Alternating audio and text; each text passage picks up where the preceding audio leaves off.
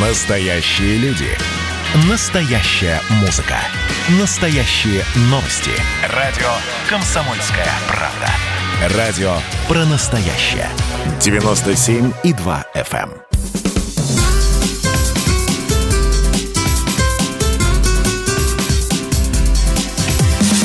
Программа с непримиримой позицией. Вечерний Мордан. И снова здравствуйте. В эфире радио «Комсомольская правда». Я Сергей Мордан. Я Мария Бачейна. Добрый вечер.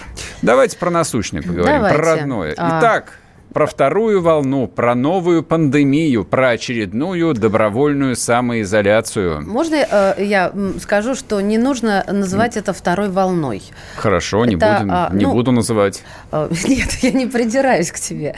Я к тому, что это сезонное обострение той самой первой волны. Что от этого меняется в нашей жизни? В нашей жизни меняется очень многое, потому что сезонное обострение может э, привести к большому-большому количеству заболевших. А Он рас- вторая волна А не вторая- может к нему ну, привести. Второй волны как таковой, понимаешь, это если бы у нас все кончилось, и вот она началась бы. А то у нас просто было лето, а сейчас начался сезон.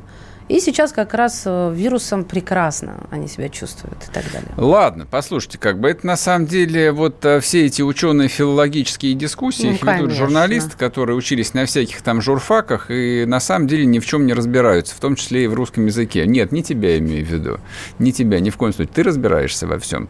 Вот, я просто сегодня был на Первом канале в очередной А, раз. Вот, да, интересно, Я- давай, рассказывай. Просто чтобы вы поняли, а, я, наверное, один из ключевых э, экспертов в России по коронавирусу. И я вам сейчас абсолютно всю правду расскажу. Так. А, во-первых, он есть. О, да. Мы любим тебя, Сергей. Да, это первый вывод, который я вынес за последние полгода. да, вы же, вы же знаете, я старый ковид-диссидент, не знающий слов любви. Но у меня мой э, близкий приятель съездил отдохнуть в Крым, как- в Коктебель конкретно. А, всей семьей вернулись э, двое с коронавирусом. Жена его с пневмонией, соответственно. Летом еще дома. заболели? Вот сейчас, вот неделю назад. И старший сын, бессимптомник. А почему там я его вспоминаю-то? Потому Почему? что вот в самый разгар страшной эпидемии, когда люди замертво падали на улицах э, мировых столиц, Ну да, как- пораженные как Австралии, чумой например. 21 века. Ой, да. А, мы с ним встречались на, а, значит, у него на даче в бане, пили алкогольные напитки. А, Это же не запрещено, как бы говорить, Нет, да? почему ты же А, не призываешь? И, и, соответственно, ковид-диссидентствовали, оскорбляли всех наших соотечественников, которые сидели в тот момент в жесткой самоизоляции, и им даже было запрещено на поводке вых- выходить э, за пределы э, помойки. Вот. И вот его карма настигла таки. Это первый вывод, который я сделал э, за последние по- полгода. А второй вывод, который я сделал э, в последние дни, это то, что изоляция, да, действительно будет. То есть мы вот прямо сейчас с вами, вот сегодня, в данный момент, наблюдаем пока что завершение первого акта марлезонского балета, балета а, 65 плюс с понедельника отправленные, ну, на, так сказать, на э, пока что, частичную пока что не на изоляцию. самоизоляцию, но это только начало. Это чтобы не разжигать э, панику. Школы с понедельника в Москве и в Московской области закрыты. А на самом деле, уж я не знаю, как в Москве, но в Московской области некоторые школы, ну вот, например, наша школа закрыта уже с сегодняшнего дня. Наша тоже. Это на Я усма- вчера как сглазила. да, это на усмотрение директоров школ, как бы все отпущено. А я думаю, что к понедельнику мы получим следующую порцию масштабных рестрикций, ограничений, запретов и прочего. У меня есть только один вопрос. Значит, вот один вопрос, я на него уже сегодня получил ответ. Скорее всего, детские сады действительно будут э, в течение там двух-трех дней э, тоже отправлены, так сказать, на двухнедельные каникулы. Да, отсюда возникает больше вопросов, чем ответов, потому что, простите, а с детьми кто будет сидеть? Ну, вывод напрашивается сам собой. Вы, вывод вообще никакой не напрашивается, потому что если в марте-апреле все были отправлены на самоизоляцию принудительно, и это было решение, значит, верховной власти которая сказала, что работодатели вам все оплатят, а работодатели на самом деле ни хрена никому ничего не оплачивали. Ну, по крайней мере, с детьми можно было помочь, по, там, побыть помочь. организованно. Ну, а с- сейчас этого не будет. Ну, не могут же тол- ну, вы мне извините, может быть, это наивно, но не могут же толкать на нарушение закона. Есть такая статья «Оставление в опасности». Ты не да, имеешь права, конечно, как родитель, да, оставить да, несовершеннолетнего дитятю дома. Что случится, посудят. Мало не покажется. А, смотрите, какая история. Роспотребнадзор, если немного немножечко официального, а, не исключает возвращение ограничений за коронавируса. Вот это не исключает, это такие осторожные шажочки, дабы подготовить, потому что психика у нашего да, народа да, такая. Да, абсолютно. Ну, знаете, сейчас нельзя, нельзя, не надо, пожалуйста, не закрывайте. Мы с голоду тогда умрем. Это нормальная риторика. Вот моя, например, такая же. И э, даже не понимаешь, э, от чего ты быстрее скончаешься. Вы меня извините за чер черноту такую, конечно же. От э, короны, потому что же все переболеют, да, так или иначе. Не греми крышечкой, я и так нервничаю. Вот. И, или же от нехватки средств, потому что очень многие работают на договорах ГПХ, срочных, почасовых и так далее, когда ну, невозможно даже сказать, слушайте, заплатите, да, если только к руководству там не обратиться, и оно что-то тебе подкинет. В общем, вот такая петрушка, потому что ну, потому что невозможно, наверное. А, знаете, как сказал один очень умный человек, с которым будет интервью в следующем часе, в 20 часов после новостей в эфире «Комсомольской правды», а, я назову его чуть попозже, он сказал, что вы сами уйдете на изоляцию, сами запретесь. Почему? Потому что койко-мест не будет хватать. Вот по поводу койко-мест я хотел отдельно поговорить, потому что на самом деле это смешно. Интересно. А когда Почему? всем, так сказать, ответственным людям пытаются занять, задать вопрос, а на основании чего вы начали вводить э, вот эти вот ограничения, потому что вот если ты прочешешь э, интернет, э, все информационные ленты, СМИ, неважно абсолютно, угу. ты по-прежнему а, будешь видеть каждое утро совершенно идиотскую, бессмысленную статистику под названием «Количество заболевших», это точнее количество положительных э, анализов так. и количество смертей. Так, да. Количество заболевших не говорит вообще ни о чем, потому что оно напрямую зависит исключительно от количества сделанных тестов. Это просто вот математика. Никакого ты, сомнения, ты, ты можешь, абсолютно ты прав. Ты можешь да. не делать тестов, и Но... у тебя будет небольшое количество. Ты можешь просто вот тесты сделать бесплатными и общедоступными, и у тебя а, вот эта кривая рванет вверх до небес. Да потому... объективно. объективно. И второе. Да. А если посмотреть на цифры умерших, то там вот как нечего, не о чем было говорить в марте-апреле, на самом деле – и, и сейчас там по-прежнему не о чем говорить. То есть вот какие резоны? То есть а... тебя, тебя смущает что? Что умирает не так, Маш, много, как, например, того же сезонного гриппа. Но есть одна проблема с этой штукой Какая? под названием корона. Какая? Мы не знаем, как его лечить. Во-первых, уже все знают, как Нет, его а, лечить. Протоколы до сих пор меняются. Они меняются чуть ли не каждый день. Например, а, и меняется очень многое. Допустим, ты говоришь про койки, что это смешно. Допустим, я сейчас не могу, если меня увозят в клинику, в больницу, угу. выбрать больницу. Потому что теперь уже вот а, такие ограничения, они ну, о многом да. говорят. Мне вообще это ни о чем не, не говорит. ну как это? Раньше, если ты... Значит, были свободные места. Не, а сейчас это, это вообще там, ни о чем. Нужно. После, Почему? Потому что после Собянинской оптимизации 2019 2019 года, ну, которая на самом деле масштабно прошла в Москве, в Москве эффективное городское руководство, менее масштабно это прошла в регионах, я сейчас говорю о сокращении инфекционных больниц. Да. Целые больницы закрывали, это потому ужасно. что они пустые стояли. А потом, да, рвали волосы на жопе правда. и открывали временные госпиталя в каких-нибудь там бессмысленных крокус-молах, в которых никто не лежал, не и просто деньги были спалены. Извини, я закончу да, мысль. Так вот, статистика, которую никто не показывает. Не показывал полгода года назад, не показывает сейчас, ее умалчивают. Это, ее правду умалчивают. Вот я не идиот. Какую конкретно ты статистику а говоришь? количество свободных коек и заполняемость. Единственное, о чем можно всерьез со взрослыми людьми говорить, ребят, у нас всего там, допустим, берем московский регион, Москва и Московская область. Вот столько-то коек, например. У нас там по стране вот столько-то коек. Ну вот а, разные есть цифры. На пике их якобы было 182 тысячи. Потом часть сократили, расформировали за ненадобностью, но они находятся в резерве. Вы мне скажите, Христа ради, я пойму, сейчас сколько коек развернутых койко-мест, оборудованных а, Есть там техникой. которые могут развернуть. Э, то есть, ну, это то, о чем Попова вот говорила опять, позавчера. Опять начинается, это... да, вот этот поповский анонизм. Это чистой воды анонизм. Именно так это и называется. Я фрапирована. Когда, когда люди просто начинают даже не врать, а хуже, хуже увиливать и не говорить правду. А, вот о чем идет речь. Друзья мои, ну, вы знаете, в следующем часе, в следующем с 20 часов, как раз будем говорить и о вакцине, и о том, что, правда, комментировать высказывания главы Роспотребнадзора. А, будем общаться, а, у нас уже не хватает времени, да? Эпидемиолог, один из крупнейших ведущих в мире, авторитетнейший человек, Фаворов Михаил Олегович. Программа с непримиримой позицией. Вечерний Мордан.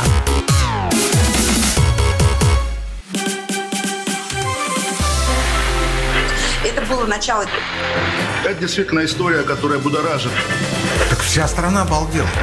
И Россия родина слонов, она от океана до океана, да. И мы, мы всегда правы, мы никогда не сдаемся. И самое главное, что же будет дальше? Комсомольская правда. Это радио.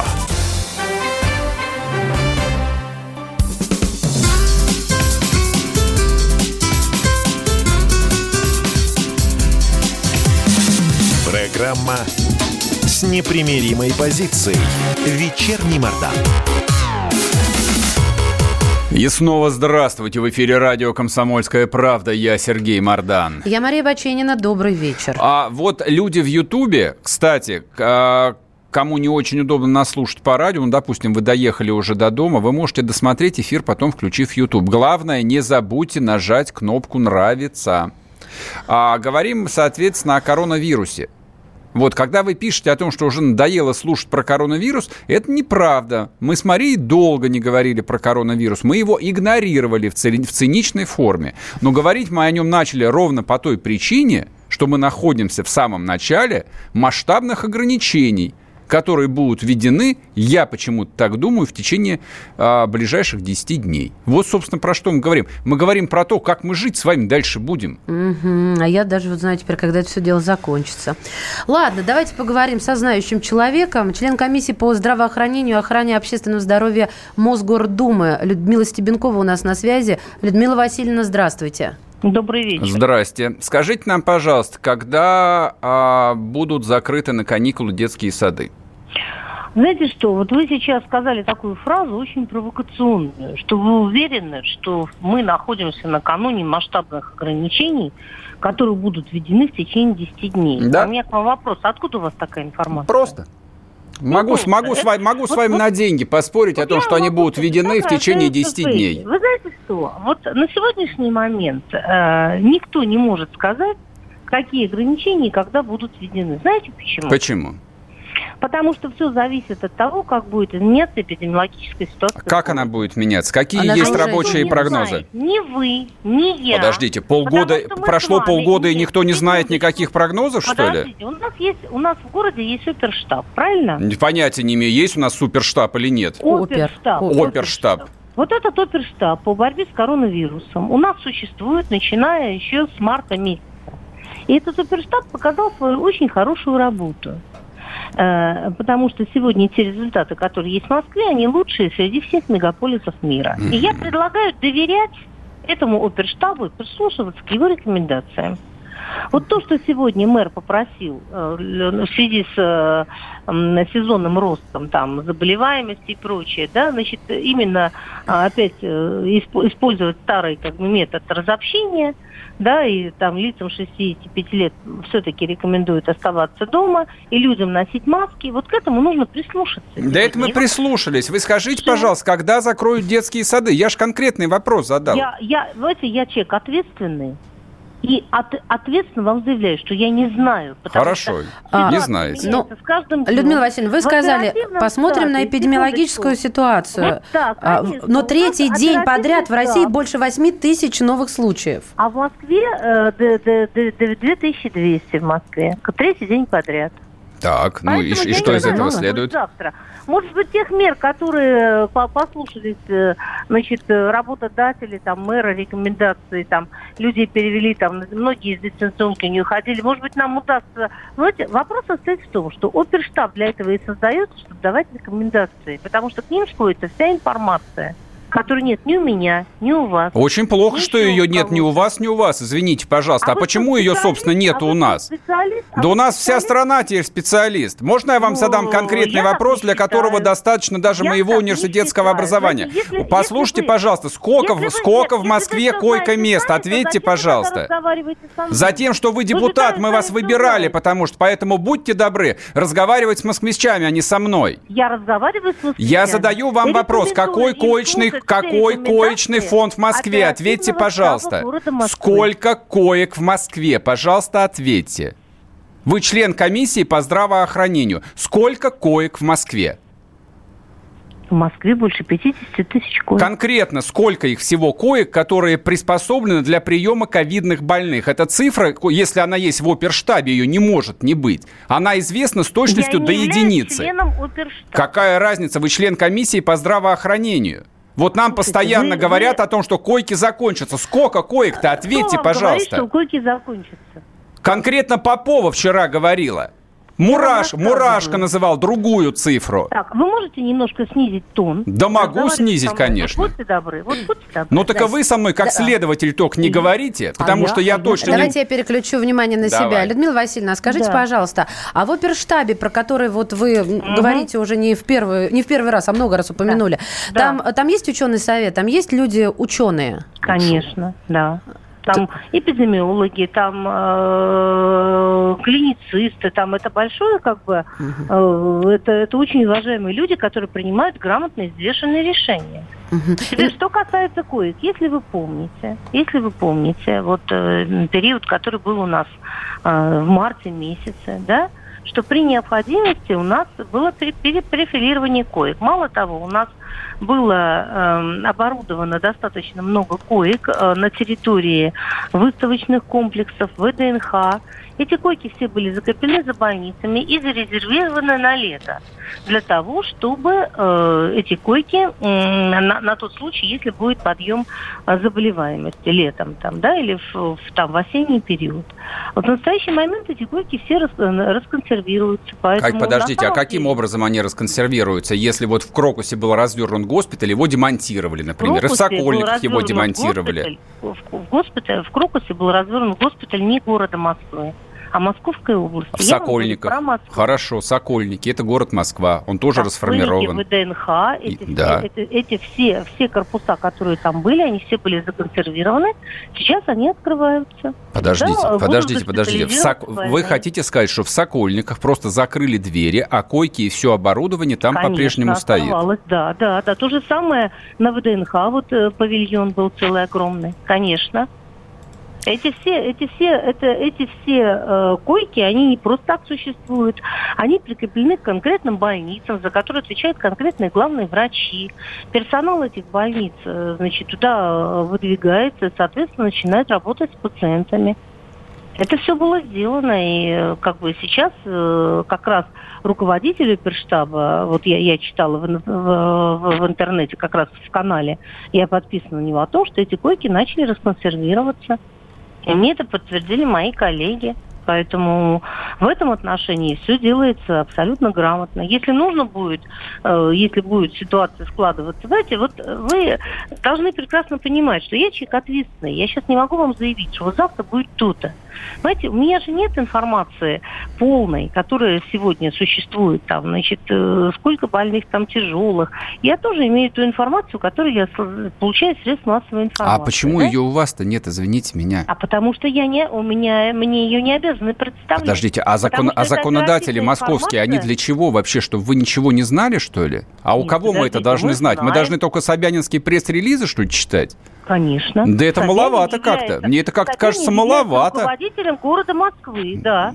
Мы, нет, секундочку, депутат Московской городской думы, который не является членом оперативного штаба, у меня нет этой информации. Я как бы ее могу Вы можете получить. затребовать ее, наверное. Я, я не могу ее получать в результате онлайн. Поймите меня.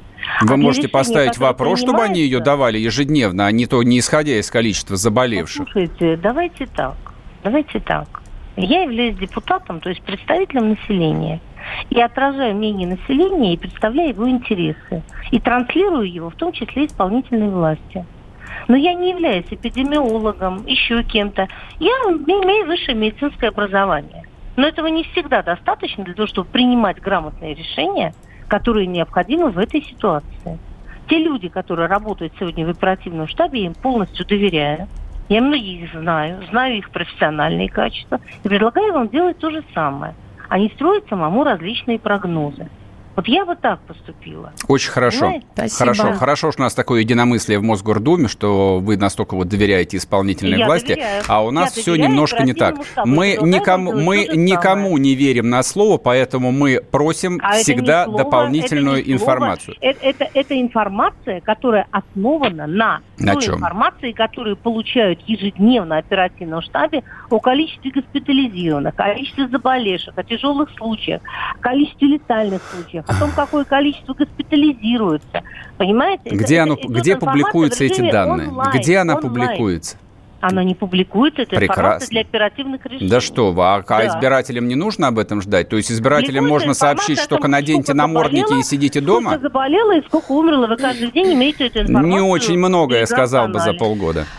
Ладно, спасибо большое. Людмила Себенкова с нами была, член комиссии по здравоохранению и охране общественного здоровья Мосгордумы. Ну, видите, что такое местная власть, местные а законодатели. Главное – гармония и согласие. Студент мой пишет, который наш слушатель угу. по совместительству. Можно попросить депутата, чтобы придумали, это, кстати, очень болезненный вопрос, какие-то спецтакси для ковид-людей, которые отвезут на КТ в больницу, потом привезут, а чтобы не ездили вот как хотят, да? Вот как-то так. Ладно. Что ладно-то? А... Где ладно? Что ты меня за язык хватаешь? А, я просто вот... А... Ты разошелся, да? Да нет, я не разошелся. Нет, да я, да упаси бог, господи, я хорошо понимаю, что не служба такая, вот, а, топить, топить за советскую власть. Она нам за это зарплату не платят, вот, поэтому к власти мы относимся, мягко говоря, всегда со скепсисом. Так вот, я не мог не обратить внимания, и на Первом канале сегодня коллеги не могли не обратить внимания на разные цифры. Одна цифра по количеству свободных коек приведена Голиковой, вице-премьером, mm-hmm. вторая министром здравоохранения, третья Третье главой Роскомнадзора. Три Пожалуйста. чиновника высокого уровня называют слух разные совершенно цифры. разные цифры. Это означает только одно. Никто из них не владеет реальной информацией. общем, Вернемся после друзья, перерыва, да. не уходите. А в 20 часов передача данных про корону. Программа с непримиримой позицией. Вечерний Мордан. Это называется партисипаторное проектирование. Если сами жители двора будут участвовать в установке этой конкретной лавочки, то по социологическим данным меньше вероятность того, что они нарисуют на ней там слово Аплодирую вам, Эдвард. Ну мы же с вами трезвомыслящие люди. Эдвард меня убедил, что это нормально. Отдельная тема с Олегом Кашиным и Эдвардом Чесноковым. На радио «Комсомольская правда». По будням в 9 вечера по Москве. Тоже мочить в сортире, но других и не так.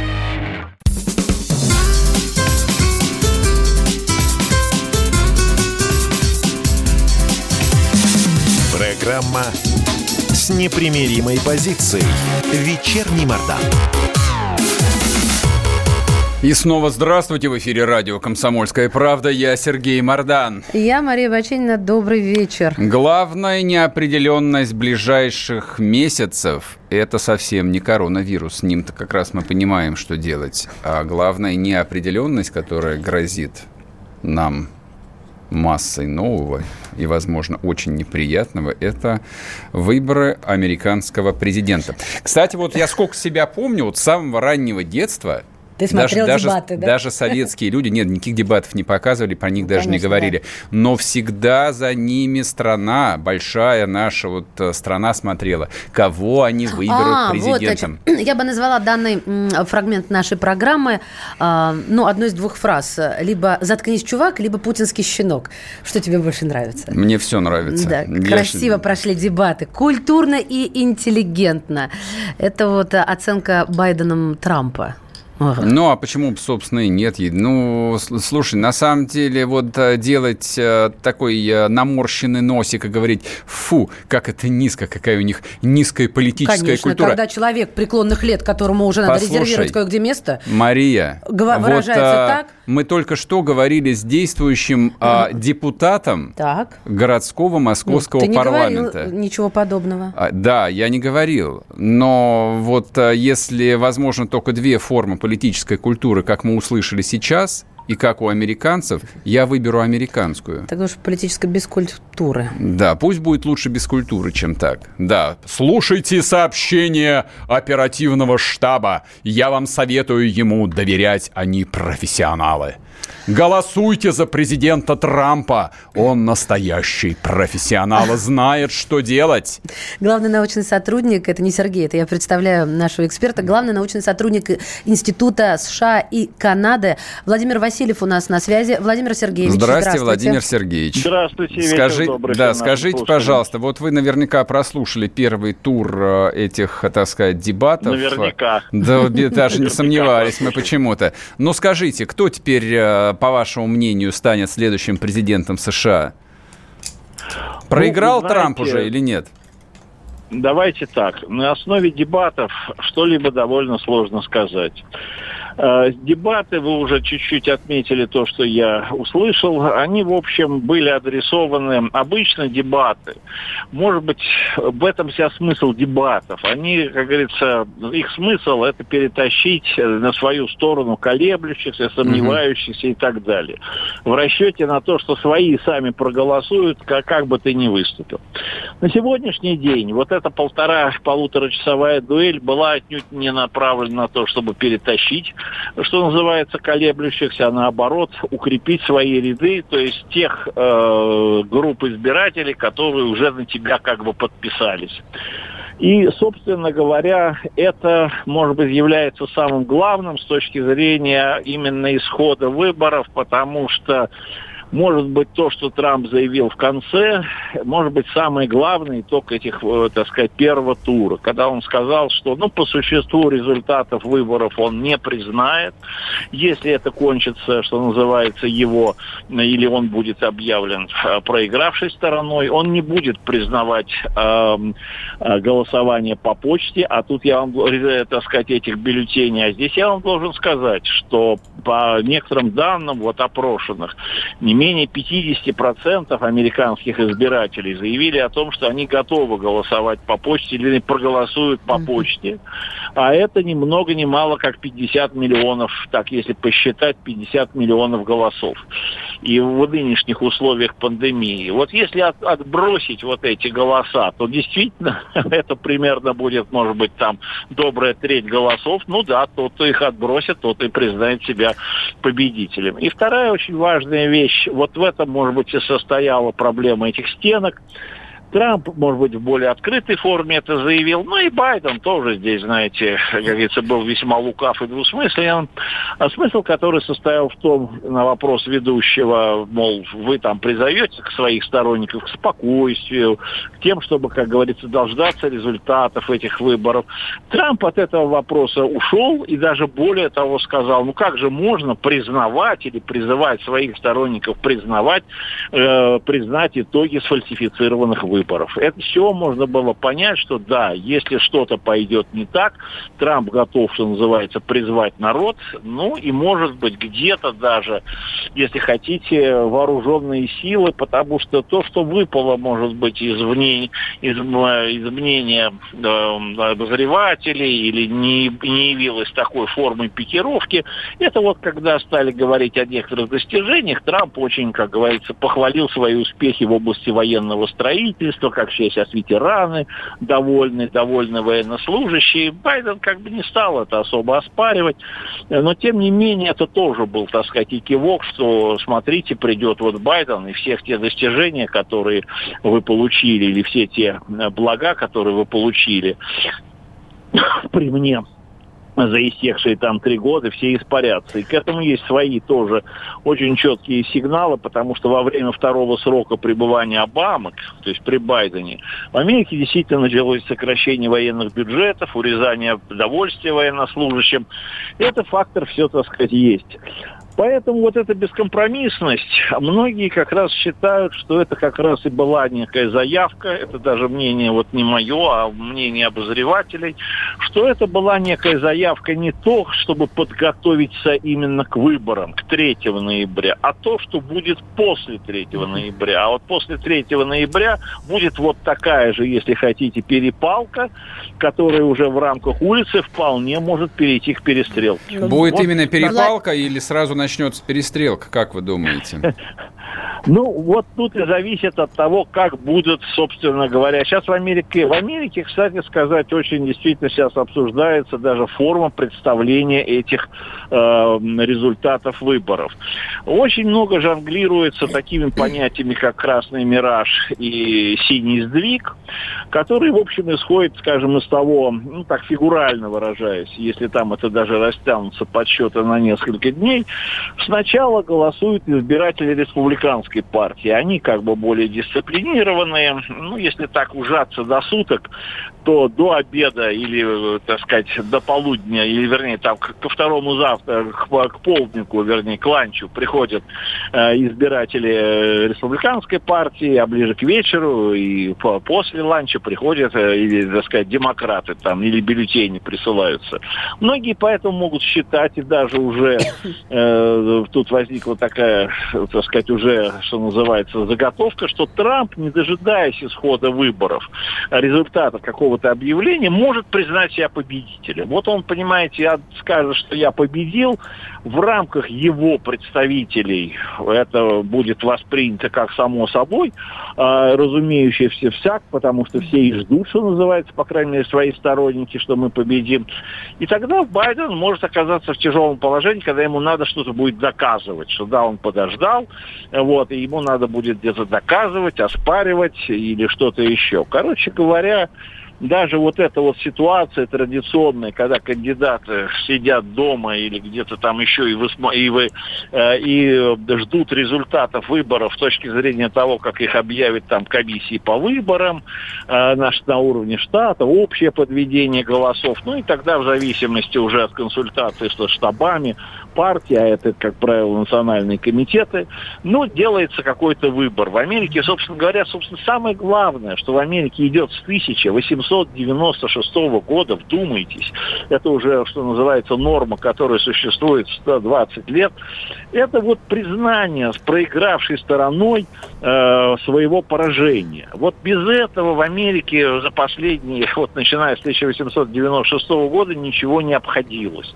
Это реальная вещь. А вот если, вот поэтому, скажем, та же Хиллари Клинтон еще раз призвала Байдена в конце августа никогда и ни при каких условиях это не признавать. А раз стороны это не признают, вот и начинается вся эта история с Верховным судом, с какими-то силовыми, возможно, методами. Есть еще разные там всякие сценарии, типа того, что будут задействованы правоохранительные органы, которые даже могут получить полномочия, э, скажем, инспектировать или охранять эти избирательные участки, а если подсуетиться, то можно сжечь, это я буквально в американской печати читал, то можно сжечь даже соответствующие бюллетени, если вот будет как-то э, создаться впечатление, что это бюллетени не того кандидата, или поддерживают, угу. или обеспечивают поддержку не того кандидата. Спасибо вам, Владимир ожидают, Сергеевич. грубо говоря, угу. хаоса. Вот хаоса, Понятно. который может возникнуть после 3 ноября, и то, что сегодня услышали на этих дебатах, вот, вот хаос самих дебатов. Вы понимаете, еще с моей точки зрения, не знаю, отмечали у вас или нет, это вину ведущего. Даже ведущий сегодня утерял пульс э, этих дебатов. Он не смог э, все это Владимир Сергеевич, простите, что прерываю. У нас просто уже время заканчивается. Благодарим да. от всей души за такой дискурс. Да. Главный научный сотрудник Института США и Канады Владимир Васильев. Владимир Сергеевич, благодарим. А, но, тем не менее, вот, кстати, по поводу вырывания вырывания э, тех, кто еще не определился, по опросам, и это CNN опубликовали, 6 из 10 да, 6 из 10, все верно. Говорят, что Байден выиграл дебаты. Но он мне крайне несимпатичен. Ну, это старик, старик Прогулкин. Вот, как писал Гашек на самом деле. Ладно, продолжим после перерыва, не уходите. Напоминаю, 8 967 200 ровно 9702. Это WhatsApp Viber. Если смотрите в Ютубе, жамкаем лайк. Это обязательно, обязательно нажимайте «Нравится». Программа с непримиримой позицией. Вечерний Мордан. И давайте мы сейчас э, проведем ну, достаточно объемную беседу про о нашем будущем, в котором теперь возможно все. Раз и сделали некий прорыв. Сегодня мы хотим поговорить, прорыв ли это, почему так много шума. Вся страна слышала об этом. Есть те, кто смотрят в небо и мечтают о звездах. Комсомольская правда. Это радио.